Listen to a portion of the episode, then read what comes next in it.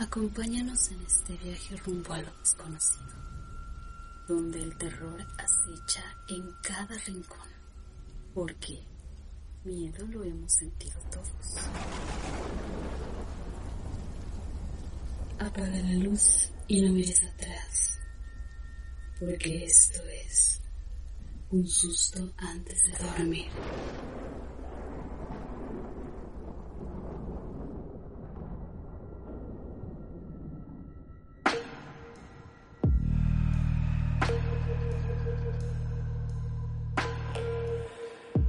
Bienvenidos a Un Susto Antes de Dormir, un podcast donde hablaremos sobre asuntos de misterio, suspenso y cosas paranormales.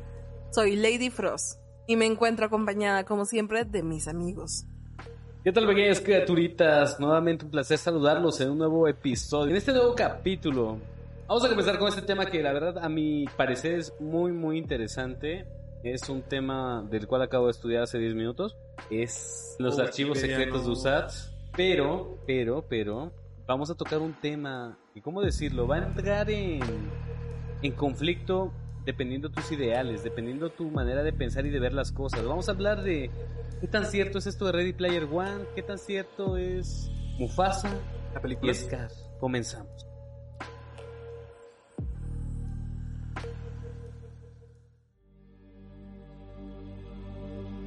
Esta vez vamos a platicar sobre eventos que han estado apareciendo poco a poco y han estado tomando fuerza y notoriedad en nuestra sociedad actual. Este tipo de eventos ha estado tomando fuerza últimamente sobre una plataforma llamada TikTok, la cual yo creo que ya varios conocen. Una plataforma donde se suben videos cortos de aproximadamente 30 segundos o menos y donde poco a poco desde el año pasado, a finales del año pasado, principios de este, han empezado a aparecer viajeros en el tiempo. Más que nada vamos a hablar sobre el usuario conocido como único sobreviviente. El usuario de TikTok que se hace llamar como único sobreviviente nos está asegurando que está atrapado en el año 2027. Asegura que para este año la humanidad se habrá extinguido, ya que él solo recuerda haber despertado en una cama de hospital, pero no puede encontrar rastros de ser humano cerca, o sea, no, no encuentra vida existente a su alrededor. Lo sorprendente de esto es de que en el año en el que está, asegura que el internet y la luz sigue funcionando de manera normal. En su cuenta se pueden ver varios videos donde toma lugares que normalmente serían habitados, ya sea, no sé, habría gente como policías, como seguridad, gente normal caminando, pero esos lugares están totalmente desolados. Y en sus videos, en su demostración para probar que lo que está viviendo es real, ha ido a aeropuertos, restaurantes, hospitales, ha visitado lugares donde no se podía dejar simplemente vacío el lugar. No sé, no me imagino un aeropuerto realmente sin ningún avión ni sin gente, porque sería de tener un tráfico enorme, ¿no? O sea, me imagino que es casi imposible de tener un aeropuerto funcionando. Es lo que le da credibilidad a este usuario y que de verdad está viviendo en, un año desconocido, una realidad alterna, en dónde se encuentra y por qué no hay gente a su alrededor. ¿Habían escuchado ustedes de este usuario? ¿Quién no ha oído actualmente de este usuario? Si estás desconectado de las redes sociales, es la única forma entendible por lo que no hayas escuchado de él. Todos han visto por lo menos alguna vez uno de estos TikToks. Lo más sorprendente de estos videos es como dice LK, no hay absolutamente nadie en lugares totalmente públicos a horas pico. Lo cual, si fuera falso, es muy difícil de conseguir una toma como la que él muestra. La gente hace mucha controversia en el aspecto de que dicen de que estos videos fueron tomados a inicios de pandemia, donde la gente se resguardaba. Pero si no mal recuerdo, cuando había inicios de pandemia, había mucha seguridad buscando que nadie saliera de su casa. No sé, no me imagino que por la pandemia hayan dejado sin seguridad un aeropuerto, un restaurante, un hospital. Entonces es donde nace la duda de que cómo es que generó esos videos. Otros usuarios afirman de que es gracias a escenarios de Hollywood, pero yo siento que tener, no sé, desde que si vieran sus videos se ven tan, tan reales las calles de España que visita este tipo, que no, no parece nada más así como que un escenario, ¿no? Y hasta ahora no han podido demostrar que sus videos son falsos o este usuario ha grabado algo accidental o algo por error que diga, ah, mira, ahí se ve una persona. No, o sea, absolutamente son calles muertas, calles vacías y lugares totalmente abandonados. Lo más curioso de este caso es por qué se está conectando por medio de TikTok y por qué su conexión es a este año. El usuario afirma que ha recordado su nombre. Él, él nos cuenta que se llama Javier y que él tampoco se explica cómo es que tiene conexión con este año y con la plataforma de TikTok. Lo que sí ha empezado a hacer experimentos. Uno de sus experimentos fue dejar cuatro llaveros con coordenadas, los fue dejando en sus videos, en donde él se encontraba donde no había nadie. Y resulta que en este año la gente fue, los buscó en esas mismas coordenadas y encontraron los llaveros. Lo cual el usuario afirma que no sabe cómo explicarlo, pero hay una conexión de donde él está al año en el que estamos. Su prueba para mostrar la fecha de allá fue una computadora, pero sabemos que la fecha de una computadora se puede modificar. Entonces, acá nace la duda, ¿está de verdad en el futuro o está en una dimensión paralela a la nuestra en el mismo año? Porque los carros que se ven, las cosas que se ven, parece que está, o sea, en la actualidad como nosotros, pero no hay absolutamente nadie más. Y sobre todo el auge de esta plataforma que es de este año. ¿Por qué no fue Facebook? ¿Por qué no fue Instagram? ¿Por qué no fue, no sé, una nueva eh, aplicación que vaya a salir? Sin embargo, él no es el único viajero en el tiempo. Poco a poco han salido más y más cuentas, entre ellas un usuario que afirma que también se encuentra en el año 2026 y no solamente eso, sino que además no puede salir por las mañanas, ya que el sol explotó. Eso fue lo que ocasionó el desastre donde desaparecieron miles de humanos, por no decir millones, pero en las noches, cuando él pasea, se pueden apreciar seres que no parecen animales ordinarios. Bueno, pues ahora, ¿qué tan difícil sería para una persona normal generar esta clase de videos? O sea, ¿ves que un centro comercial te dejaría de tener que la gente entre nada más para un video de 30 segundos, de un minuto?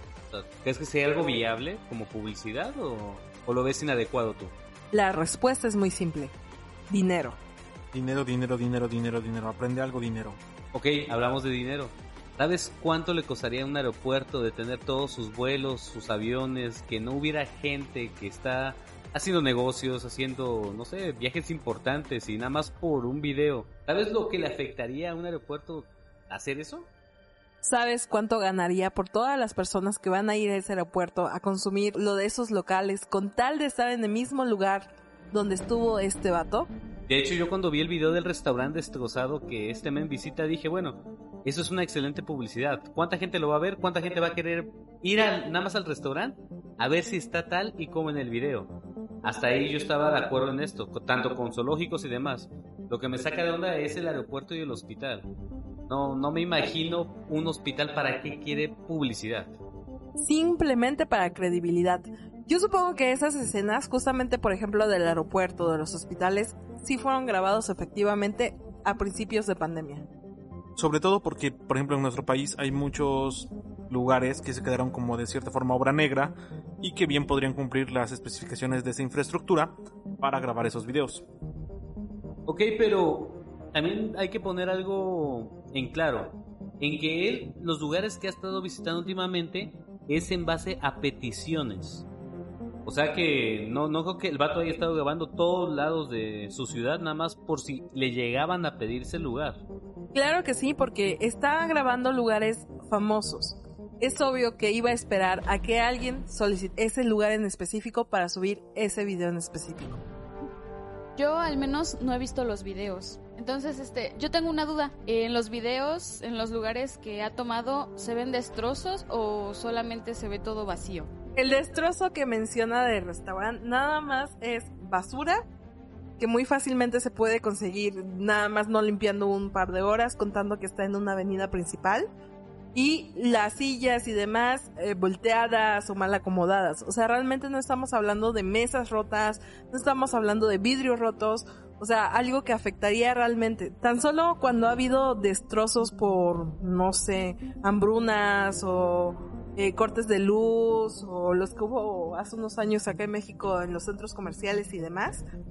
Había realmente lo que era destrozos, o sea, grafitis, rompieron puertas, rompieron vidrios, o sea, y es algo que no se ve en esos eh, videos. Los carros se ven íntegros, las casas se ven con todos sus vidrios, no se ve como que realmente haya ha, habido una catástrofe ahí. Solamente puede haber una respuesta. Alien.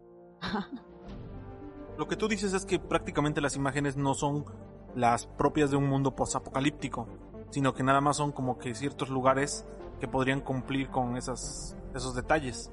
Una manera, una manera de comprobarlo sería a lo mejor tomar, no sé, un en vivo o un video paseándose a través de las calles, de las calles de alguna ciudad pues transitada o medianamente transitada y que se vea eso, ¿no? Que ciertos edificios están erosionados, que están destruidos. O simplemente con que fuera a un lugar famoso y rompiera, no sé, un vidrio. Pues tan solo no sé si viste el video del zoológico, donde no hay no solo humanos, sino también los animales no están. ¿Te imaginas sacar un elefante nada más para un video? La, la molestia de, los encargados, ¿no? Yo, yo estoy a, no estoy a favor de que sea real, pero sí me sorprende el trabajo que se lleva, bueno, que se haría al hacer estos videos, al crearlos. Cariño, los animales cada determinado tiempo los sacan de sus jaulas y demás para chequeos médicos, peso, medición y demás. Y suelen ser en la misma época porque es muy incómodo estarlo haciendo en diferentes momentos. ¿Ustedes qué opinan? ¿Creen que el usuario, el único superviviente, sea real? ¿Sea mentira? Ahora, contra todo lo que hemos dicho, LK es el que está más acertado por una simple razón. Esto se trata de un juego. En este juego, la prioridad es no llevar la contra, sino participar, ser parte del juego en vivo y solicitar más y más pruebas o solicitar información con la que el jugador pueda interactuar. Estamos hablando más que nada de lo que son los no tan famosos, los juegos ARG. ¿Qué es un juego ARG? Son los juegos de realidad alternativa, donde no es un cartucho, no es un RPG, no es un mod, o sea, simplemente uno mismo se vuelve parte del juego, uno es el jugador. No necesitas un avatar, un alias, ya que tú mismo vas a ser el personaje a representar.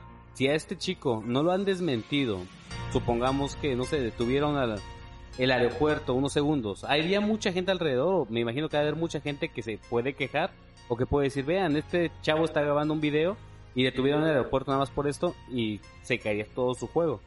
Pero no, hasta ahora nadie lo ha podido desmentir, no ha cometido errores, entonces yo creo que sí empieza a caer como que más en el ARG. Un juego que él está llevando a cabo y que ha sabido mover muy bien sus piezas, porque hasta ahora ni un solo error ha cometido. TikTok no es la única plataforma donde los ARG han hecho presencia. Esto viene desde Twitter, YouTube, incluso desde plataformas más antiguas como Reddit y 4chan. Eso nos lleva a que hace muchos años, Ternauta, de nombre John Titor, apareció por allá de los años 2000 a 2001.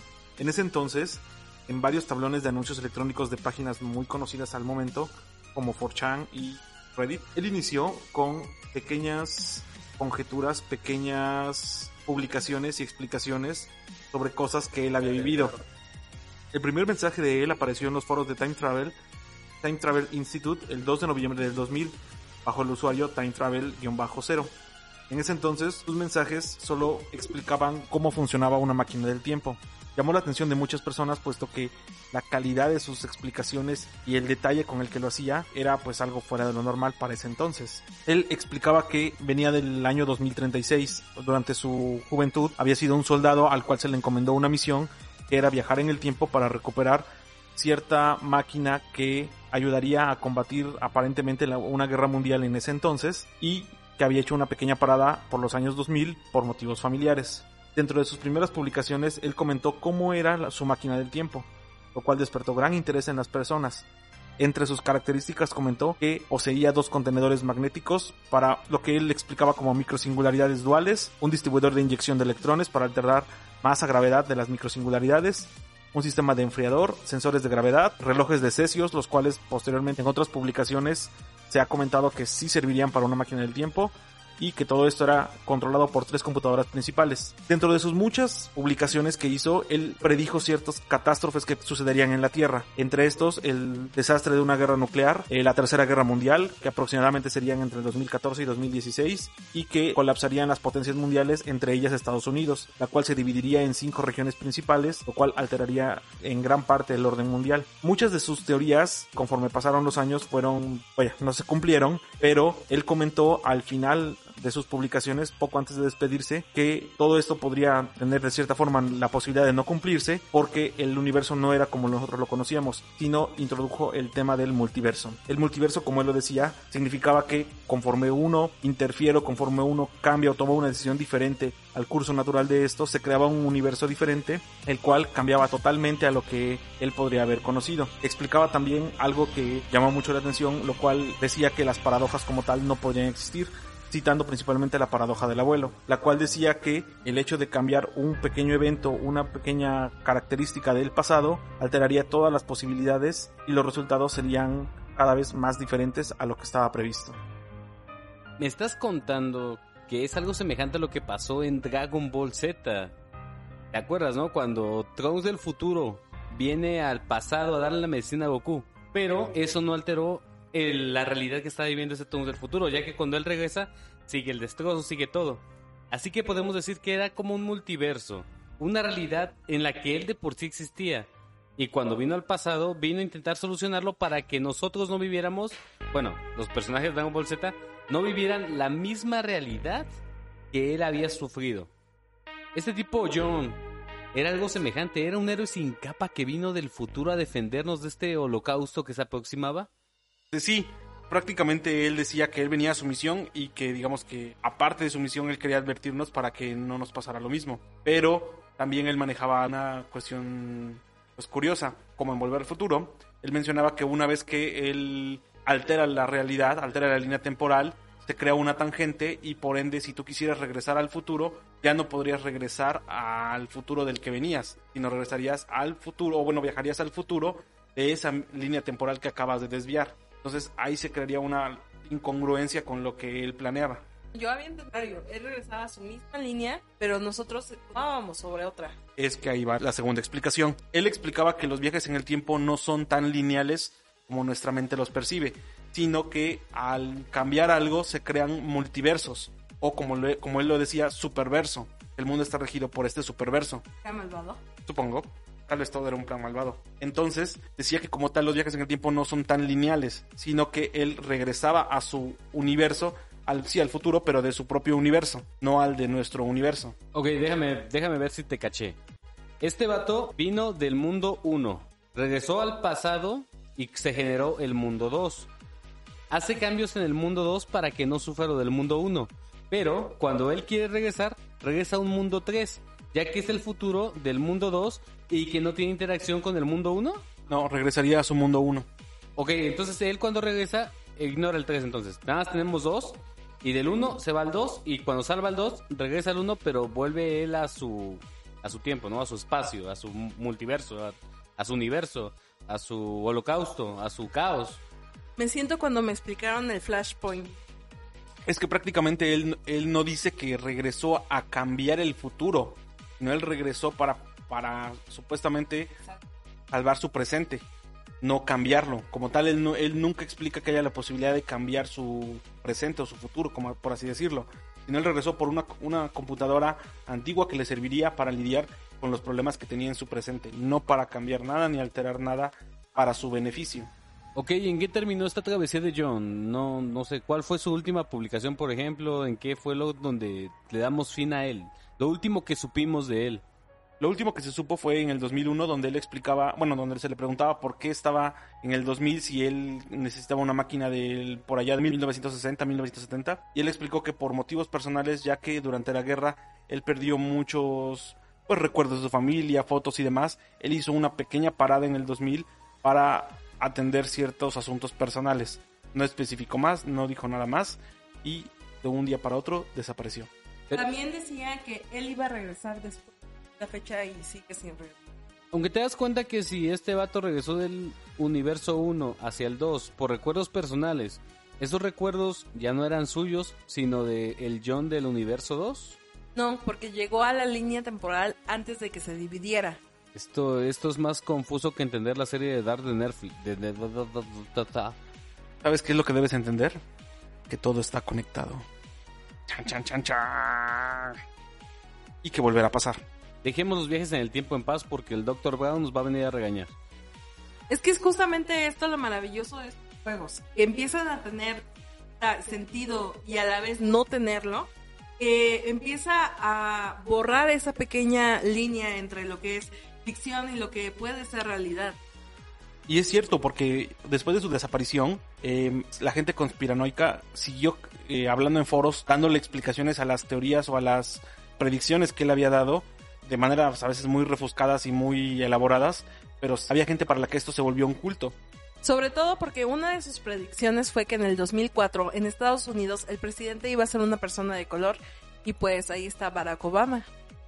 Si ustedes quieren sentir más personalmente lo que es una experiencia RG, hay muchas páginas, muchos lugares que te ofrecen vivir este sueño por un módico precio. Pero yo siento que de verdad valdría la pena experimentar al menos una vez en tu vida lo que es jugar sin estar no es de que no es un juego, no es un videojuego, más bien. Estar jugando algo en la vida real, donde tú tus decisiones afectan a, a la continuidad de este juego, ¿no? Y lo más importante es que te confunden en cierto momento en que qué es realidad, qué es mentira, porque tan en serio te lo vas a tomar que te vas a quedar en, en shock, así, ¡guau! Sobre todo que lo más divertido de estos juegos es que el chiste es no decir que es un juego, tomarlo lo más eh, o actuar que lo tomas de forma muy real. Ese fue el caso de Candy Cup. Es un creepypasta que nació en el año 2009 en uno de los foros de Reddit. En esa publicación, una persona preguntaba si habían conocido el programa llamado Candy Club, el cual trataba sobre unos títeres que eran piratas o que tenían la apariencia de piratas y una niña que actuaba. El villano de esta serie era una especie de calavera que tenía un aspecto un poco incómodo y que fácilmente podía provocar pesadillas. Decía que este programa se transmitió nada más un corto tiempo en una televisora local la gente comenzó a contar pequeños episodios o pequeños recuerdos sobre este programa. Lo curioso fue que la gente empezó a indagar más si este programa realmente había existido. No se encontraron imágenes, no se encontraron escenas, no se encontraron eh, grabaciones en ningún lugar de este programa. Usualmente, cuando nosotros tratamos de recordar, oigan, ¿te acuerdas, por ejemplo, esa que me gustaba mucho de Ah, monstruos? Empiezas a buscar y aunque es difícil, en algunos lugares vas a encontrar pequeños clips de esa caricatura o, o pequeñas menciones de esa caricatura. Sin embargo, de esta en particular nadie encontraba nada. Cuando el usuario principal fue a preguntarle a su madre sobre este programa, resulta que la madre decía que era muy curioso, pues en aquella época, de cierta hora a cierta hora, el protagonista tomaba asiento frente a la tele, la cual permanecía en estática y que él parecía muy entretenido como si estuviera viendo algo. Ella pensó que era parte de su aburrimiento, parte de su imaginación. El último capítulo que todos recordaban era un inquietante capítulo donde llegaban a una cueva y el villano empezaba a hacer cosas tan extrañas e incómodas que la misma actriz que era real se notaba totalmente aterrada. Este también fue un juego y lo mejor de esto es que nadie dijo que era un juego y todos siguieron aumentando eh, información para llegar a hacer este creepypasta más y más grande. A mí lo personal me hubiera encantado ser parte de ese ARG. Más que nada por, por saber que sé la verdad detrás de él y a la vez no tener la certeza si ocurrió o no. Porque siento que tanto es la mentira, tanto es el juego, tanto te lo crees, que incluso tú puedes pensar que es real. Y ha pasado, ha pasado ocasiones en las que tú recuerdas haber hecho algo que no fue así. Pero tanto lo piensas y tanto lo recuerdas tú de cierta manera que cuando te dicen, no, mira, aquí está la prueba de que no fue así, hasta te quedas como que, ¿what? Si yo lo recuerdo de otra manera. Eso podría ser como el efecto Mandela. Algo así, algo parecido al efecto Mandela, pero llevado a un nuevo nivel. Los ARG no son exclusivos de una plataforma o de una página de internet o una red social, sino por ejemplo, la empresa musical Bebop también trató de hacer una ARG llamada Poppy. Es una artista que era un estilo eh, adorable o su apariencia lucía adorable, tierna, eh, muy kawaii, pero con aparentes mensajes ocultos muy visibles. La pueden recordar como en los videos de Hi, I'm Poppy, I'm Poppy, I'm Poppy. Tiene como tres años yo creo porque incluso salió en el review de uno de los últimos reviews que hizo YouTube. Salía esta chica, la tal Poppy, donde empezaba en sus videos haciendo más que nada un énfasis a su rostro, donde decía I'm Poppy, I'm Poppy, I'm Poppy. Pero poco a poco las escenas fueron tomando cierta incomodidad al que las veía, porque empezaba a salir sangre de su boca, empezaban a verse cosas un poco raras, ¿no? Incómodas para la vista. El chiste es de que esto surgió el rumor de que esa chica pertenecía a un culto satánico, si no me equivoco, o algo así iba el, el rumor de la historia. Pero a lo que vamos es de que como nadie desmiente, nadie dice nada, no se da una explicación, todos empiezan a formular historias, teorías y los videos se empiezan a viralizar como tal. Eso era lo impactante de Poppy, ya que una niña de un rostro totalmente adorable eh, se mostraba con videos de, un, de claras referencias satánicas, eh, místicas, illuminatis y demás. Era como eh, juntar todo lo que se rumoraba de los pactos con el diablo, de los reptilianos y todo ese tipo de información en la cultura pop y mostrarlo así simplemente, o sea, darles a entender, sí, eso pasa. El chiste con esto termina cuando Poppy se empieza a sentir totalmente incómoda con esa imagen que estaba presentando y su abogado mete una demanda diciendo que estaba causando cierto trauma psicológico a la chica, la cual ya quería eh, tener una carrera entre comillas normal, quería dejar el personaje de Dad Pop. Al final de cuentas, eso se arregló fuera de los juzgados y ahora Dad Poppy ya es una cantante que puede hablar correctamente en entrevistas porque antes lo hacían que sus frases fueran cortas, eh, raras, como si tuviera mensajes subliminales y ahora ya se presenta como una, pues como la actriz pop que siempre quiso ser. Y así como tenemos estos casos, hay muchos más de los que nos gustaría hablar. Todo depende del apoyo que le den a este video para que saquemos una segunda parte. Pero antes de terminar, queridas criaturitas, ¿ustedes piensan que los ARGs son verdad, son mentira? ¿Creen que meterse mucho en un videojuego te puede hacer confundir la realidad? ¿Y ustedes, grupo de USAT, qué opinan sobre los ARG? ¿Son buenos, son malos? ¿Cuál es su opinión sobre este tema? Son buenos cuando son implementados con paciencia, con calma y sin querer mostrar todo de golpe. Yo creo que eso fue lo que falló con Carlos Name o Name, como se pronuncia, que quiso abarcar tanto en tan poco tiempo que pues ya llegó a extremos que pues son poco llamativos, incluso son risibles. Para la próxima lo podemos nombrar. Carlos Name, por si no lo sabían, también es una RPG. ¿Y tú qué, qué opinas de estos juegos? Pues yo pienso que son interesantes porque pues, muchas personas de cierta forma buscan una manera de escapar de la realidad y eso es lo que se ofrece cuando solo lo ves como un juego. El problema aquí es cuando tomas demasiada importancia a estas situaciones, la realidad se dice. Pequeña Queenie. Yo en lo particular, la verdad no le entiendo mucho, no le hallo tanto el chiste a estos juegos o eh, trends, no sé cómo se le podría llamar, pero pues podría ser, ¿no? Después intentar formar parte de uno, no sé, Sería interesante. Nada más que no sé cómo buscarlo.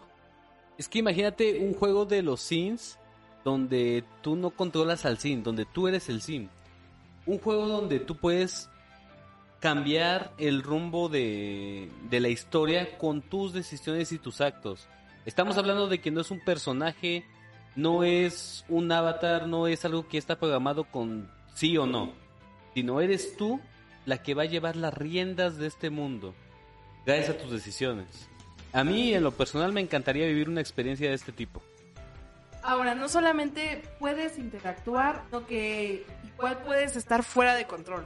Un ejemplo es el ARG que se está llevando a cabo Local Security, obviamente en inglés, que es un ARG que se ha, ha estado manifestando durante años, donde nos dan a entender que una entidad está tomando las redes del planeta para tratar de destruirnos. Y es saber si esto es real, si esto no es real, y saber qué, qué va a pasar, porque en los videos se pueden dejar mensajes ocultos de ir a otros lugares, buscar información, eh, participas aunque tú no puedas cambiar el destino del juego.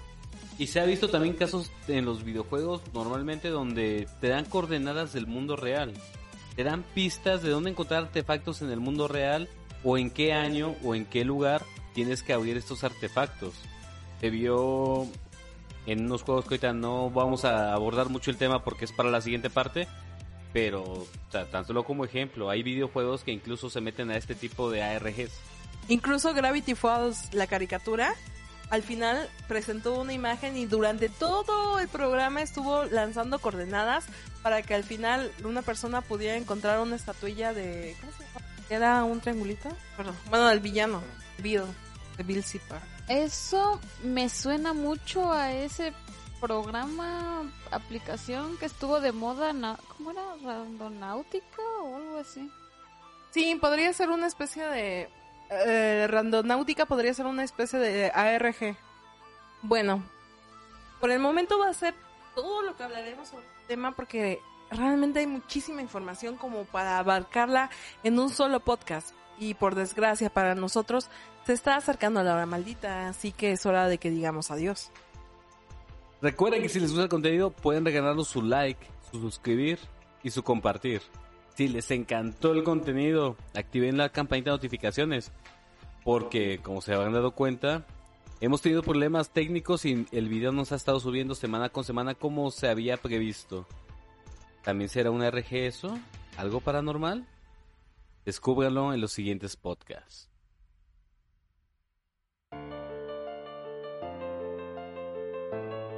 Esto es todo por el día de hoy.